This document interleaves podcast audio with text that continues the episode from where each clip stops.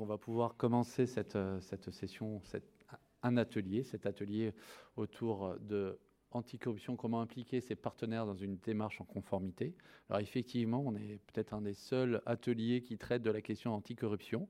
Euh, nous, on fait, nous, on a comme, comme mantra au sein du Pacte mondial des Nations Unies que l'anticorruption fait partie du développement durable. Chez nous, il y a dix principes, des principes liés aux droits humains, des principes liés aux normes du travail, des principes liés à l'environnement, mais aussi des principes liés à l'éthique et à l'anticorruption. Donc pour nous, une démarche anticorruption fait partie d'une démarche euh, de développement durable et on est euh, à peu près contre les silos existants entre d'un côté le développement durable et de l'autre côté l'anticorruption, d'un côté le reporting, de l'autre côté la compliance. C'est une démarche, une démarche globale.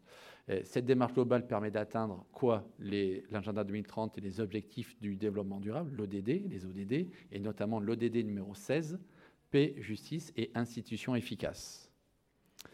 Alors, pour parler justement de cette, lutte contre la corruption, euh, nous avons invité euh, donc trois, parties prenantes, donc deux entreprises adhérentes et euh, un partenaire. Donc, par ordre, d'intervention, je vais, d'abord saluer Laurence Fabre, donc, qui, est, responsable de l'engagement du secteur privé au sein de Transparency International France. Bonjour Laurence.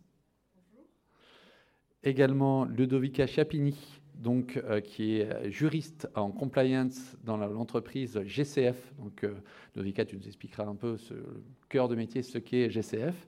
Et puis, euh, je remercie, il vient juste d'arriver, Monsieur Philippe Rome, qui est directeur éthique et euh, éthique et conformité au, sein du groupe EGIS. Donc voilà, groupe, euh, grand groupe EGIS et qui est également membre de notre conseil d'administration. Le groupe EGIS est membre de notre conseil d'administration.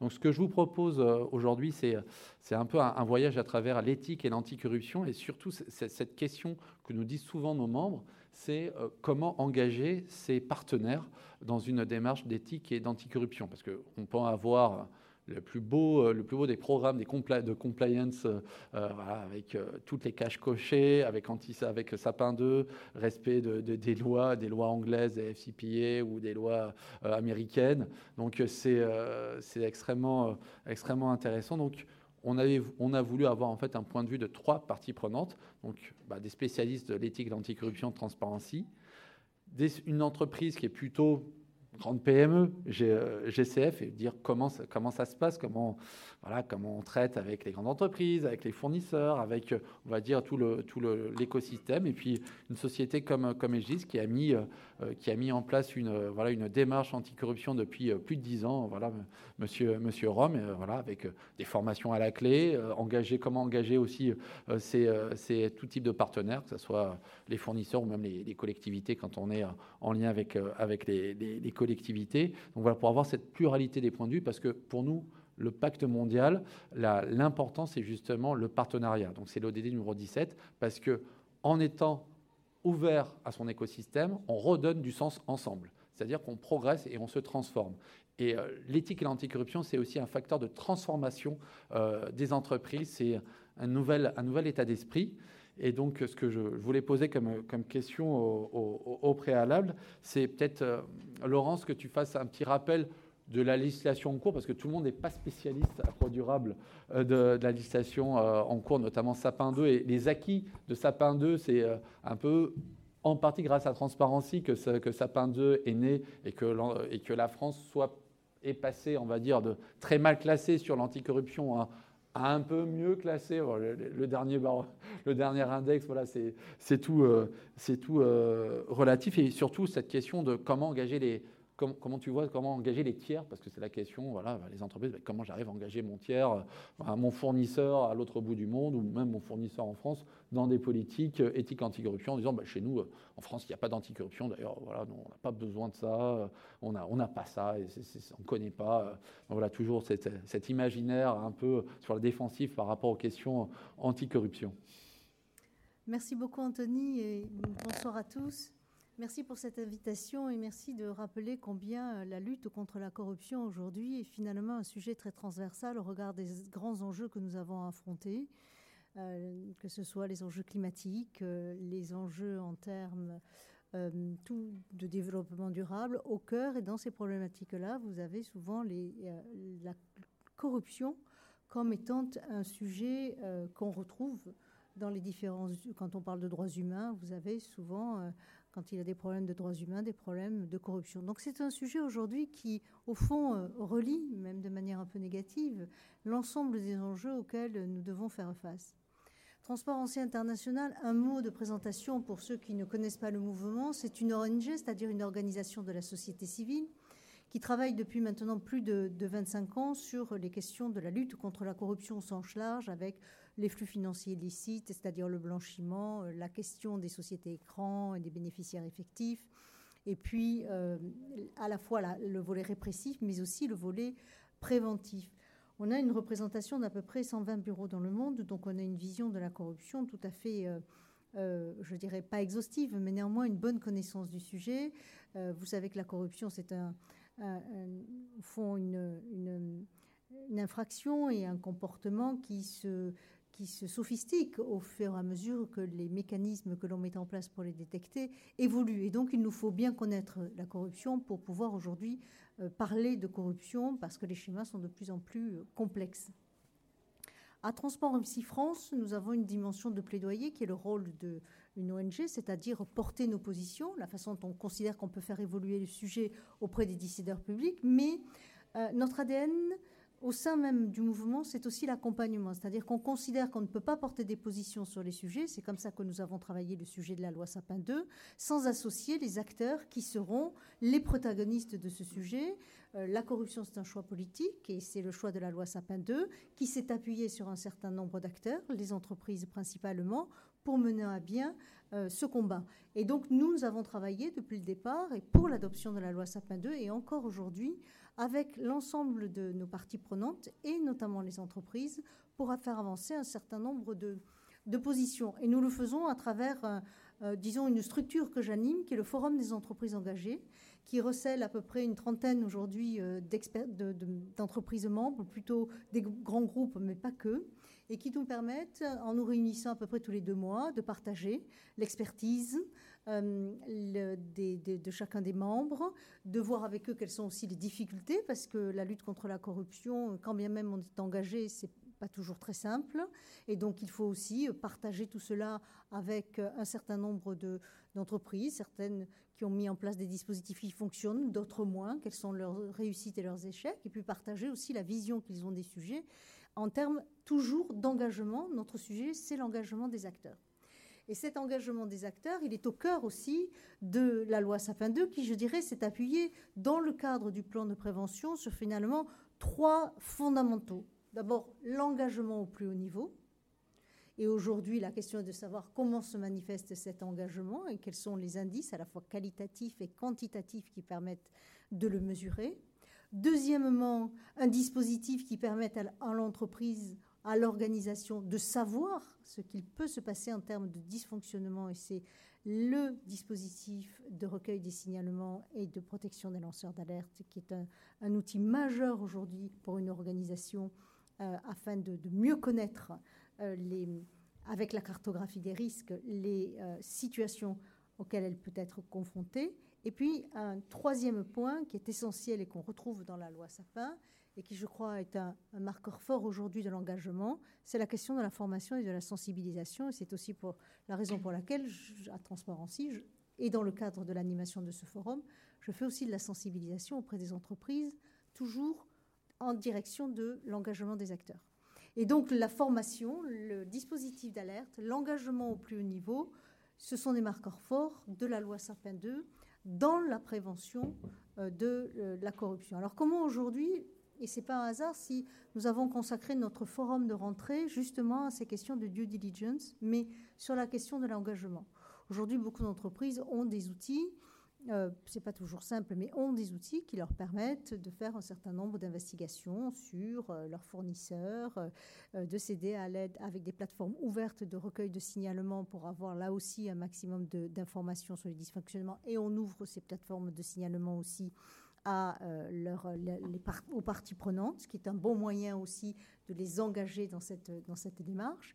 Mais euh, ce qui est important, c'est un peu comme pour euh, la question des lanceurs d'alerte, et c'est un peu ce que nous avons débattu dans le cadre du forum, il y a à la fois tout ce que l'on peut mettre en œuvre, et les difficultés concrètes que l'on peut rencontrer pour le faire. Et puis, il y a la façon dont on traite les informations, et je crois que c'est là aujourd'hui qu'il nous faut être particulièrement vigilants en termes d'engagement. Euh, quelle décision prend-on une fois qu'on a été confronté à euh, des signaux forts qui nous permettent d'indiquer que nous sommes dans une situation qui, normalement, devrait entraîner la séparation d'un fournisseur euh, de, de l'entreprise, un fournisseur qui peut être important. Et là, je dirais que c'est un peu comme pour la question de lanceur d'alerte. Il y a le traitement des données, euh, l'ensemble des, procédures que l'on peut mettre en œuvre, ce qu'on appelle la compliance, et puis ensuite les arbitrages que l'on fait. Et c'est dans ces arbitrages-là que se manifeste l'engagement jusqu'au bout euh, de l'organisation. Alors après, l'organisation, elle a euh, des leviers qui sont en termes de là aussi d'engagement de ces parties prenantes. Bien sûr, il y a tout un volet, on en reparlera, juridique. Cette logique juridique, je la comprends bien, puisque je suis moi-même avocate. Donc il y a la question de sécurisation de l'organisation et la sécurisation par les contrats et tout ce que le dispositif juridique permet de faire. Ça, c'est un premier point. Mais il y a, je crois, euh, une capacité qu'il nous faut avoir plus importante euh, de dialoguer avec ces parties prenantes mais dans le sens de la sensibilisation. C'est pas non plus un hasard si le plan de prévention de la loi Sapin 2 et l'ensemble des études d'ailleurs euh, démontrent, c'est un peu au cœur du dispositif. Euh, la sensibilisation, la pédagogie, le sujet de la corruption n'est pas un sujet facile. Euh, c'est un sujet extrêmement technique. C'est pas un sujet que l'on aborde en positif. C'est plutôt un sujet qui est lourd de conséquences et qui peut inquiéter, mais qui difficile quand il faut susciter l'adhésion. Et donc, c'est par la pédagogie, la sensibilisation, la façon dont on peut prendre la parole avec son écosystème sur le sujet qui est aujourd'hui un axe, à mon sens, majeur euh, d'implémentation de, de, cette culture, je dirais, de cette culture de l'intégrité. Et c'est d'ailleurs la raison pour laquelle je pense, j'observe en tout cas, que bon nombre d'entreprises aujourd'hui développent aussi cette pédagogie vis à -vis des nouvelles recrues, de façon à ce que la sensibilisation soit portée dès euh, l'intégration dans l'entreprise, de façon à ce qu'on puisse avoir tous les signaux, la vigilance nécessaire pour aborder le sujet. Donc ça me paraît essentiel de, au-delà des process, au-delà de la compliance, toutes les entreprises aujourd'hui, en tout cas la, plupart d'entre elles, sont, ont mis en place les mesures du plan de prévention de la loi Sapin 2 euh, ces due diligence, cette façon de, procédurer les sujets, euh, crée de très très nombreuses difficultés. Je crois aussi qu'il faut beaucoup écouter le terrain. Euh, mais l'un des axes majeurs, me semble-t-il, de l'engagement sur cette thématique-là, extrêmement procédurée, très technique, etc., très juridique ou, aussi, c'est quand même d'embarquer son écosystème, tous ceux avec lesquels on travaille, dans la, sensibilité au sujet. Et c'est pas évidemment une chose euh, facile. Et c'est un peu ce qu'on essaie de faire à travers le forum, de, donner aussi quelques, quelques kits, on va dire, pour que cette sensibilisation soit appropriée en fait par euh, nos interlocuteurs. Euh, chacun va évidemment faire ce qu'il faut faire, et faire pour faire, et faire parce qu'il faut le faire. Néanmoins, ça ne veut pas dire qu'on est engagé dans la démarche. Et donc, c'est euh, cela qu'il faut essayer de susciter euh, auprès de l'ensemble des interlocuteurs avec lesquels on, nous, on ce dialogue sur l'anticorruption. Euh, on travaille beaucoup, par exemple, à transparency avec les étudiants.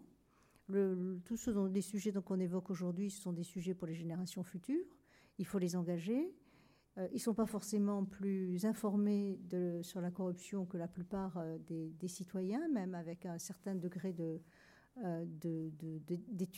de, ce qui montre la complexité quand même du sujet, de compréhension aussi. Qu'est-ce que la corruption? Il faut d'abord essayer de déjà comprendre ce qu'est la corruption.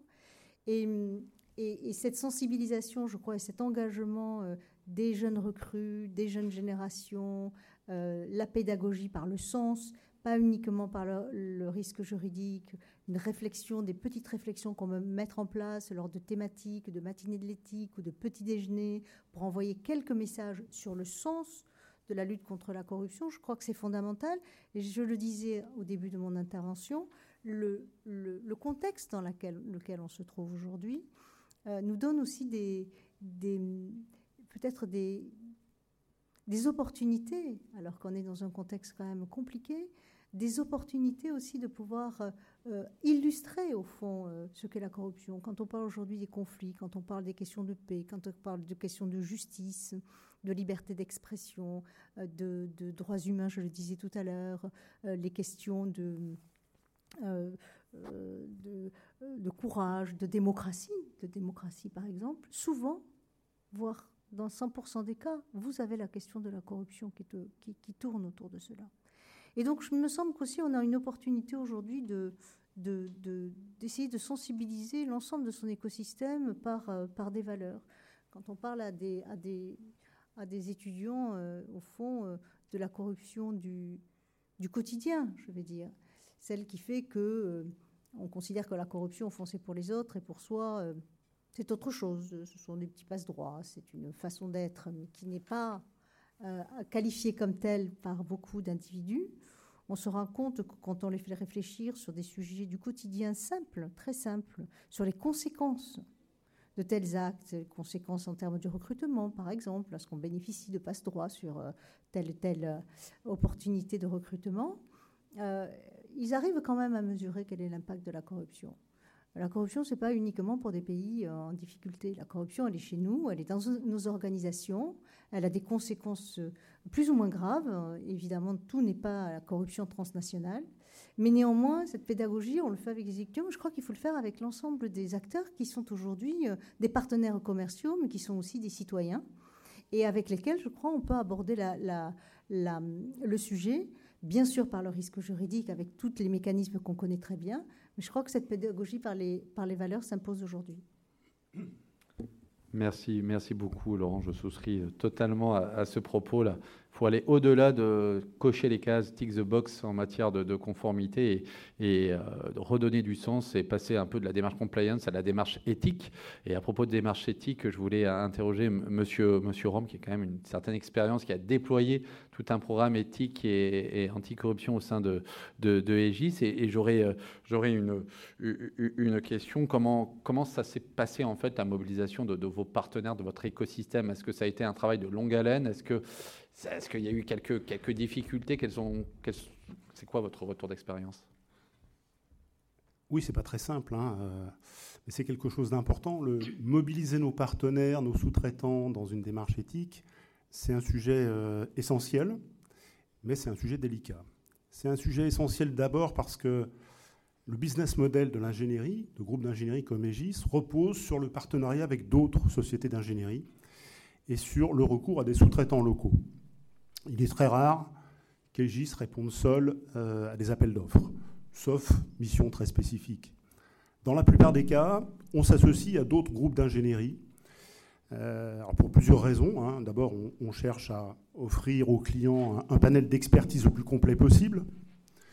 On cherche aussi à disposer d'une force de frappe suffisante pour tenir les délais qui sont en général toujours très serrés et aussi pour faire face aux imprévus.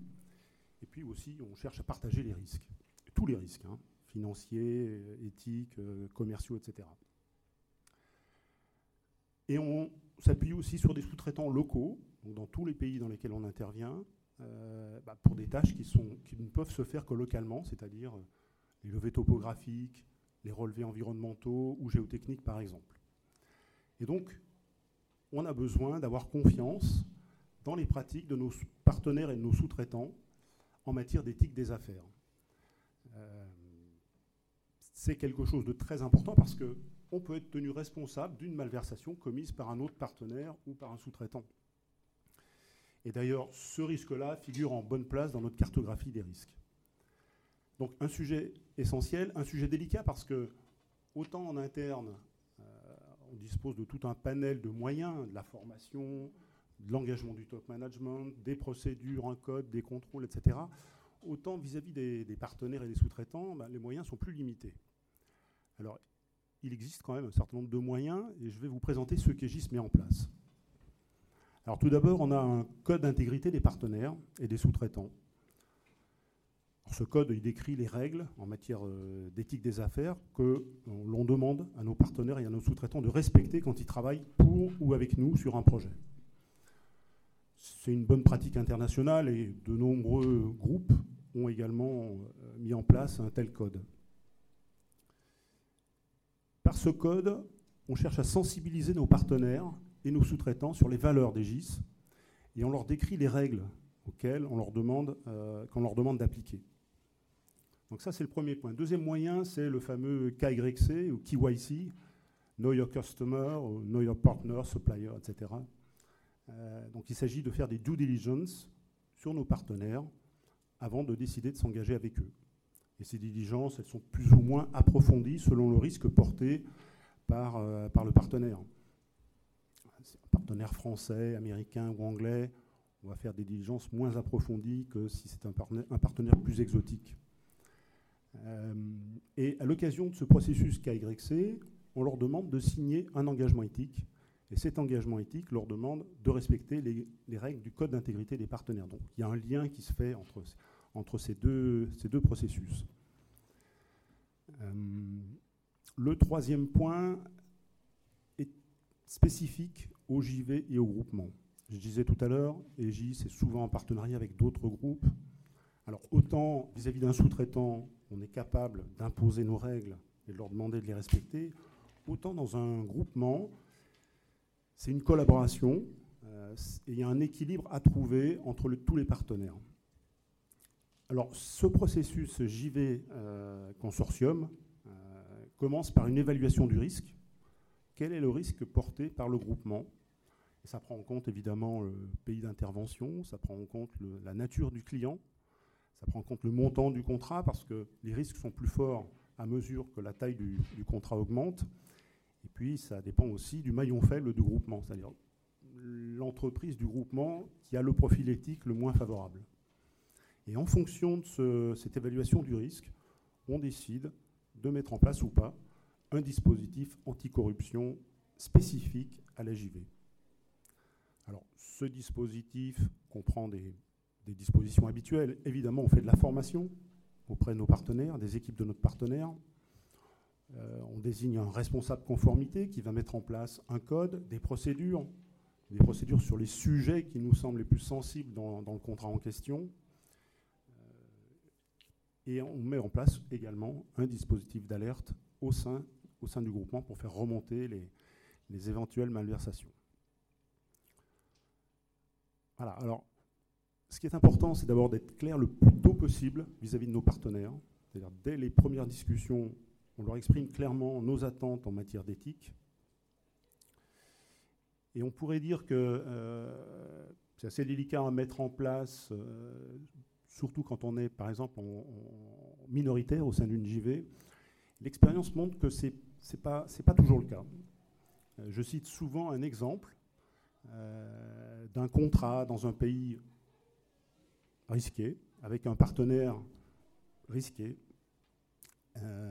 Et compte tenu de ce risque, il avait été décidé de, participer à l'appel d'offres si et seulement si le partenaire acceptait qu'on mette en place un dispositif anticorruption robuste, malgré le fait qu'on était très minoritaire dans le groupement. Et le partenaire a accepté tout de suite, parce que je pense qu'il a considéré que l'expertise d'Egis était essentielle à la réussite du contrat. Et j'en profite pour rebondir sur quelque chose que j'ai l'habitude de dire dans mes formations que je dispense en interne. L'éthique et la performance, c'est deux notions qui sont étroitement liées. Et je pense que ça, les commerciaux le comprennent tout à fait. L'éthique, c'est l'aiguillon qui nous pousse à améliorer nos services, nos produits, euh, à faire de meilleures offres au moindre coût, tout en respectant nos principes éthiques. Et notre performance, et en particulier notre performance euh, économique, ben, nous permet de rester éthique en toutes circonstances. Elle nous permet de nous retirer d'un appel d'offres si on sent que les conditions ne sont pas très claires. Elle nous permet aussi de nous retirer d'un pays en attendant que euh, le pays mette en place une meilleure gouvernance. Et dans le cas de la JV que, je viens d'évoquer, euh, bien qu'on ait été minoritaire, notre performance, notre expertise nous a permis d'imposer nos règles éthiques à notre partenaire. si je peux dire encore deux mots, euh, je crois qu'il faut rester humble malgré tous les, dispositifs qu'on peut mettre en place en interne et vis-à-vis -vis de nos partenaires et de nos sous-traitants, je crois qu'il faut rester humble et pragmatique. Le meilleur dispositif anticorruption possible ne constituera jamais une garantie de tout risque. Et ça, la norme ISO 37001 est très claire, le rappelle d'ailleurs fort justement. Un incident ou un accident éthique peut toujours survenir à tout moment, euh, quelque part autour du, globe, quand on est un groupe euh, qui intervient dans plus de 120 pays, dont beaucoup sont mal classés par Transparency International. Merci beaucoup pour ce retour de, témoignage, monsieur, monsieur Rome. Alors, on va passer d'une grande entreprise d'ingénierie à une, PME qui pourrait travailler d'ailleurs euh, avec, euh, avec, avec Aegis sur certains, euh, sur certains projets. Donc vous êtes un peu entre les deux. Vous, voilà, vous avez le, donneur d'ordre, mais vous, êtes aussi, vous avez aussi vos propres, vos propres fournisseurs. Et, je voulais savoir comment ça se passait pour une, une entreprise comme, comme GCF sur le, là, sur le, sur le, territoire, sur le territoire français. Merci Anthony et bonjour à tous. donc moi je suis juriste euh, chez GCF en France. Euh, GCF est un acteur clé italien et international des travaux ferroviaires. Donc, euh, peut-être on peut partager quelques expériences dessus. Et le, le, groupe implanté en France est bien une succursale. donc, la gouvernance globale est portée par la siège en Italie, mais il a été décidé de donner une certaine autonomie à, le, à, la succursale en France. Et de ces faits, c'est pourquoi on a décidé euh, d'adhérer au pacte mondial, euh, au relais local du pacte mondial des Nations Unies. Et euh, à partir du septembre 2021, donc ça fait un an qu'on est chez Global Compact. Et donc, conformément à la loi italienne, euh, donc la numéro 231, euh, qui est comparable à la loi, à Saban 2, mais avec des différences. Euh, le siège italien a institué un, un, organe de contrôle ayant pour mission de veiller au respect du code d'éthique et du, du code de conduite anticorruption et, et de recevoir les signalements, les alertes et mener les enquêtes Euh, nous, en France, qu'est-ce qu'on fait? On donne tous les résultats, donc on est engagé pour donner tous les notes résultats euh, liés aux spécificités du marché français euh, à l'Italie, donc à l'organe de contrôle en Italie. donc, en tant que PME, donc en France, la difficulté a été dans les ressources financières et humaines destinées à ces projets de démarche RSE. Et euh, en effet, euh, donc nous ne sommes pas soumis à la loi Sapin 2, sauf pour les dispositifs d'alerte interne. Euh, mais même si nous ne sommes pas soumis, nous avons décidé d'aller au-delà de la réglementation et mettre en place un programme de prévention de la corruption et une démarche RSE. donc, et ce qui, ce qui concerne les thèmes d'aujourd'hui, je vais parler en fait du programme de prévention de la corruption euh, qu'on a mis en place chez GCF, aussi que les engagements des parties prenantes, et euh, ainsi que les problématiques et les difficultés que nous avons rencontrées en tant que PME, euh, qui sont beaucoup. donc, pour les premiers sujets, donc on a divisé notre plan d'action dans mm, deux piliers, donc la cartographie des risques d'abord et la gestion des risques, donc dans la prévention, détection et évaluation des remédiations euh, des programmes. Dans la gestion des risques, euh, nous n'avons pas beaucoup euh, ou, beaucoup de difficultés dans la détection et dans l'identification des risques. peut-être étant une petite structure, donc peut-être c'est l'avantage d'un PME dans ces cas, parce qu'on a facilement accès à toutes les informations et on a un lien avec les terrains qui est très facile à faire. Donc, donc ça c'est peut-être un des avantages. Et euh, aussi, on a fait référence aux risques italiens, de, la siège italien, donc qui sont tout à fait comparables, et aussi aux risques du, secteur donc, vu qu'on est adhérent à la Fédération nationale des travaux publics, donc on a pu un peu faire référence à ça. Donc, on s'est aidé un peu sur, sur, sur ça. Et les problématiques qu'on a rencontrées, ben, on peut dire les temps et les ressources. Mais je trouve qu'en tant que PME, euh, l'union de mon expertise juridique un peu théorique avec euh, ma collègue QSE, donc qui a euh, vraiment une vision sur les terrains, nous en aidé beaucoup et ils apporté une optimisation des ressources donc en tant que PME. Pour la gestion des risques, on a commencé avec la prévention, donc la rédaction du code de conduite anticorruption pour expliquer euh, à tout le monde et surtout aux salariés qu'est-ce qu'est la corruption, quelles sont les bonnes pratiques, essayer vraiment de vulgariser euh, les messages et euh, de faire le plus simple possible.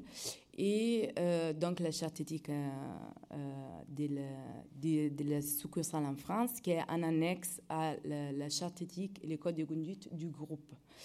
Et euh, après, nous avons, je donne trois exemples des engagements des parties prenantes que nous avons fait avec trois parties prenantes, donc les fournisseurs, les clients et les salariés, parce qu'ils sont aussi des parties prenantes essentielles.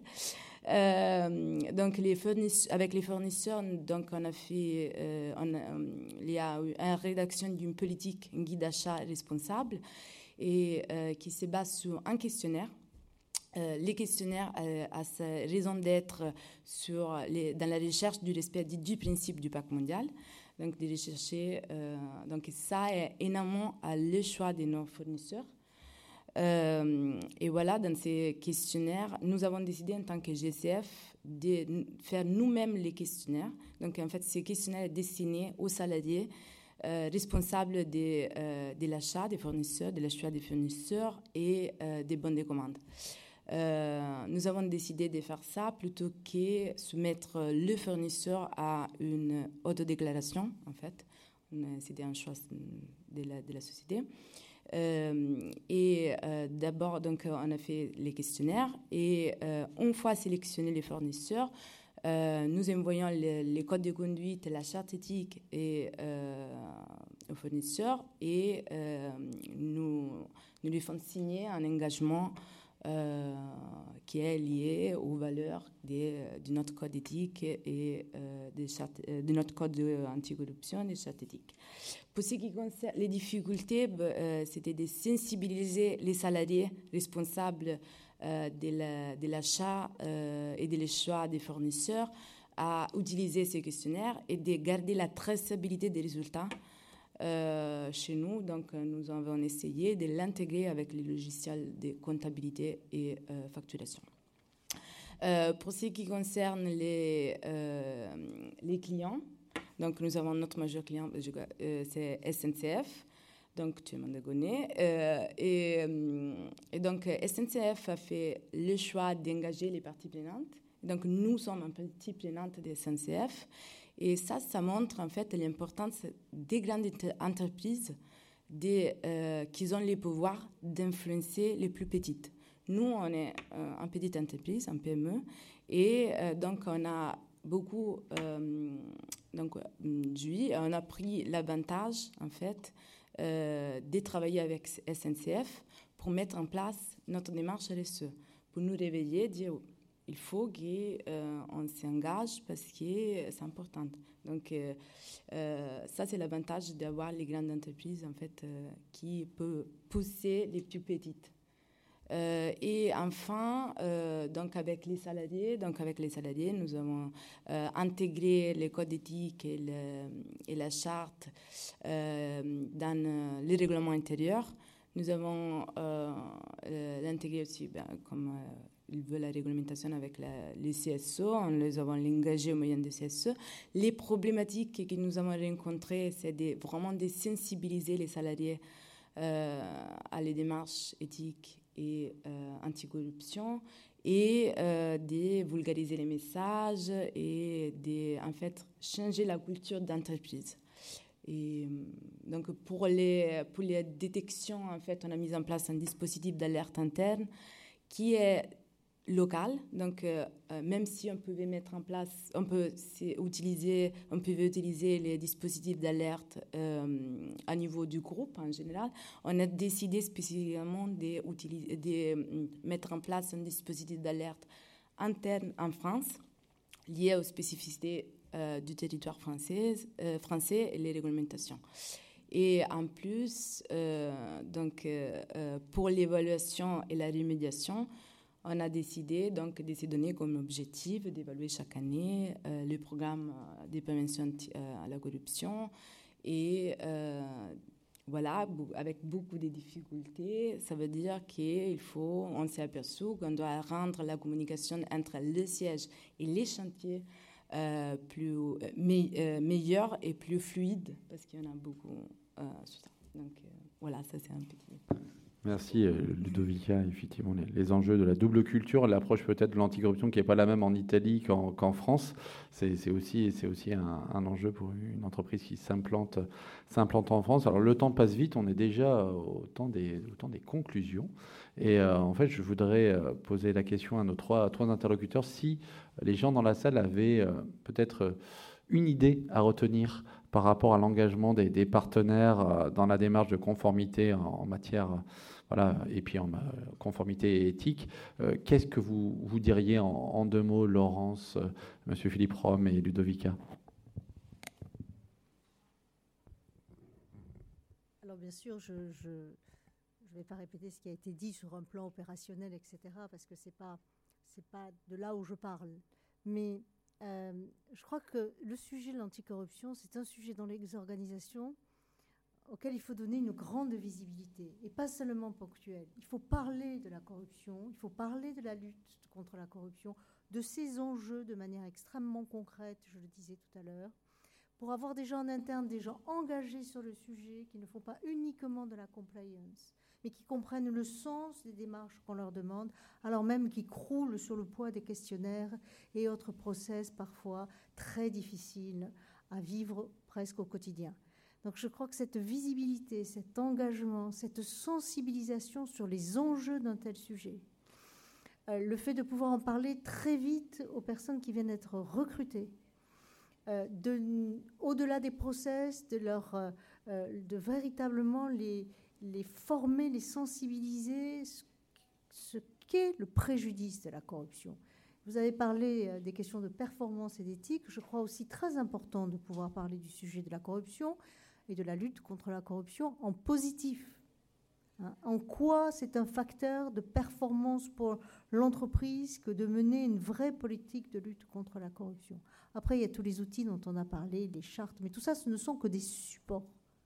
Alors, on n'a pas la main sur tous ces partenaires, mais euh, il y a des partenaires avec lesquels, n'ayant pas de rapport juridique contractuel euh, tel que les sous-traitants, on est obligé euh, d'avoir des, documents incitatifs, proposés, mais il faut pouvoir les embarquer. Et là, il y a quand même une question de sensibilisation au sujet, y compris pour ceux.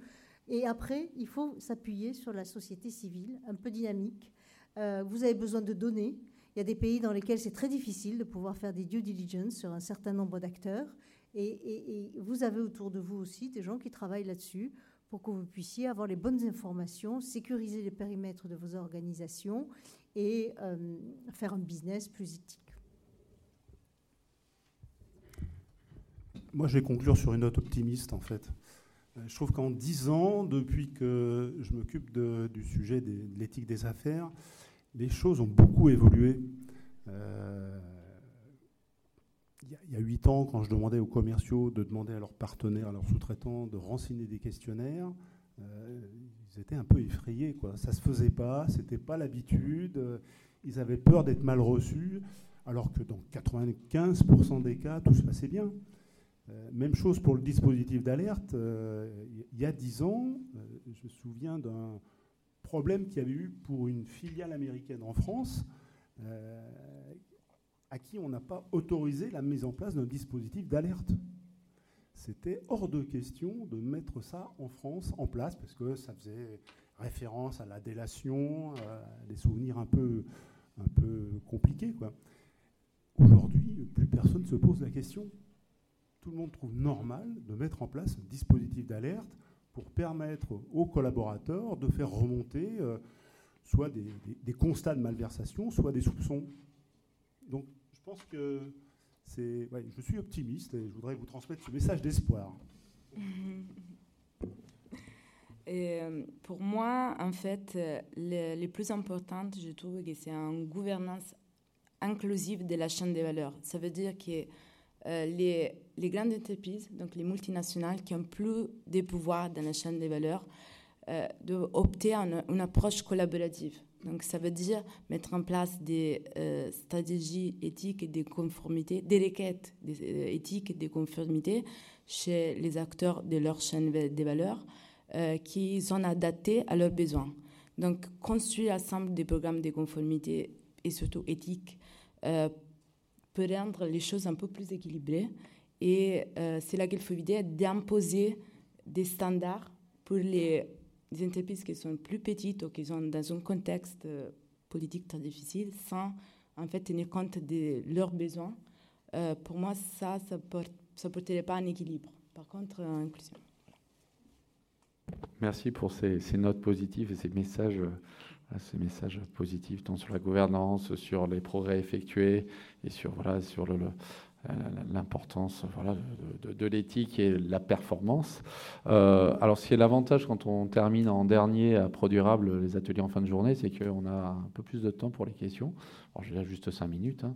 mais euh, si vous avez des questions, n'hésitez pas à vous dénoncer, à lever la main et à vous présenter donc voilà, donc euh, la première question est toujours la plus. Euh, oui, madame? Oui, bonjour, Sabine Jean Dubourg. Moi, j'ai créé un cabinet d'achat responsable, donc c'est un de mes sujets. Euh, et donc, je voudrais savoir si vous pratiquez, donc aussi bien la grande entreprise que la PME, des audits justement des partenaires, des audits sur ces sujets-là de corruption. On a parlé des papiers, mais après, il faut aller voir sur le terrain, à mon avis. Hein. Qui veut répondre entre les deux entreprises euh, Ok. Euh, bon, pour les audits, comme j'ai dit euh, avant, en fait, nous, on, met en place un questionnaire. Donc,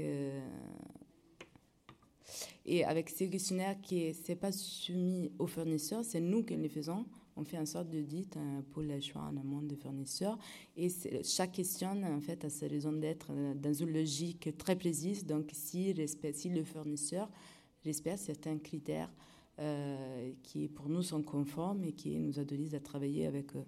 Donc, c'est plutôt une haute évaluation qu'on fait chez nous, à l'intérieur, plutôt qu'il de donner un questionnaire au fournisseur qui va les signer et cocher tous les cases. Rien à rajouter, Monsieur Philippe Rom, sur cette question des audits. Alors, vous êtes certifié ISO, 40, ISO 37001, mais effectivement, c'est euh, aussi un bon moyen ISO euh, recommandé par l'AFA, l'Agence française anticorruption. Rien à ajouter. De quoi De se faire certifier? Oui, par rapport à se faire certifier, par rapport aux audits. Est-ce que c'est un plus, justement? Est-ce que ça a changé des choses au niveau de la, cette certification?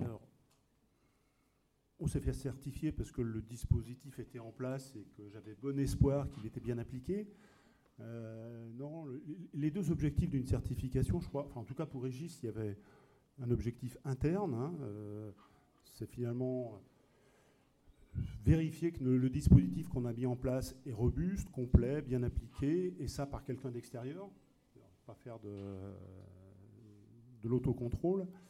Et le deuxième objectif d'une certification, c'était plutôt euh, euh, pour l'extérieur, c'est-à-dire pouvoir communiquer sur notre politique de tolérance zéro, sans que ce soit de l'autoproclamation, un slogan autoproclamé, mais plutôt euh, que cette politique de tolérance zéro s'appuie concrètement sur un dispositif audité et certifié. Très bien, merci. Alors, on a le temps de prendre une dernière question. Oui, monsieur. Euh, oui, vous avez parlé de dispositifs d'alerte. Euh, donc, on peut faire de, l'alerte sur la, corruption. Il peut également y avoir des, alertes sur autre chose, sur voilà, du travail forcé, du, voilà. Est-ce que, est que finalement c'est des, dispositifs différents ou est-ce que vous arrivez à, tout mettre dans le même dispositif d'alerte et de remontée? Je vais répondre. oui, c'est le même dispositif. On ne va pas faire deux dispositifs différents. D'abord parce qu'on on est soumis aussi à la loi sur le devoir de vigilance, donc il faut qu'on mette en place un dispositif d'alerte sur les questions de discrimination, sur les questions de santé, sécurité, sur les questions d'environnement. Euh, donc on a fait le choix de faire un seul dispositif. Alors les personnes en charge de traiter les alertes sont évidemment pas les mêmes, hein, euh, mais c'est le même dispositif. Je crois que pour les collaborateurs, il faut que ce soit simple. Hein. Ils ont déjà tellement de dispositifs à leur disposition pour les incidents, pour les alertes. Il ne faut, pas multiplier les outils. Je pense qu'on a, terminé. Bah, je vous remercie euh, pour cette causerie du soir autour de l'anticorruption. Merci à toutes et à tous. Euh, bah, rendez-vous demain pour d'autres ateliers, notamment des ateliers sur la transition, euh, sur la transition juste. vous pouvez aussi passer à notre stand, donc le stand PU41, le stand du Pacte mondial Réseau France. Il ne me reste plus qu'à remercier chaleureusement Monsieur Rome, Ludovica et Laurence pour ces retours d'expérience. voilà, sans tabou. Merci